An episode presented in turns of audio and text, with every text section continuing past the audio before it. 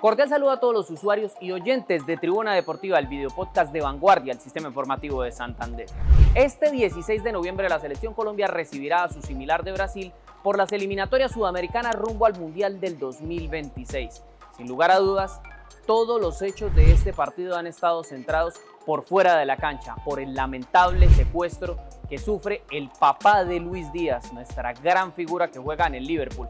Y muchos se preguntan si se debe o no se debe jugar este compromiso.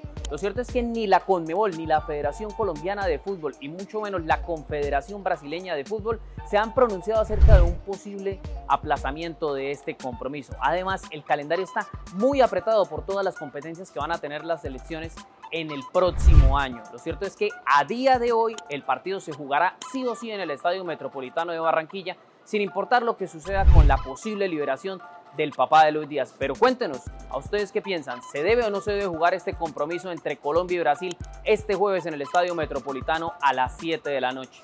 Déjenos acá su opinión en Vanguardia, el sistema informativo de Santander.